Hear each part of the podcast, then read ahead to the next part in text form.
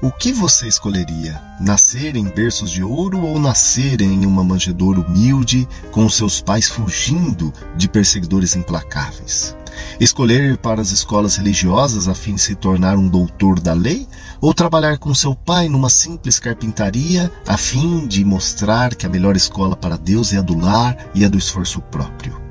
Escolher ficar entre as pessoas de classe de alta renda ou andar em meio aos sofredores do mundo?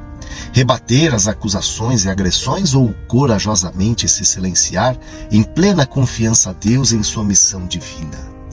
Ser chamado de mestre e ser bajulado com privilégios ou se ajoelhar, lavando os pés de cada um de seus discípulos, mostrando que o maior no plano celestial é aquele que serve com amor e consciência?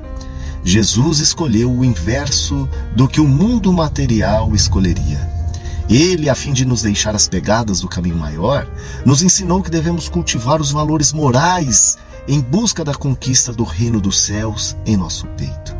Viva Jesus, que já não nos chama de servos, porque o servo não sabe o que faz o seu senhor, mas ele nos tem chamado de amigos, pois tudo o que ouviu de nosso Pai, ele compartilhou conosco.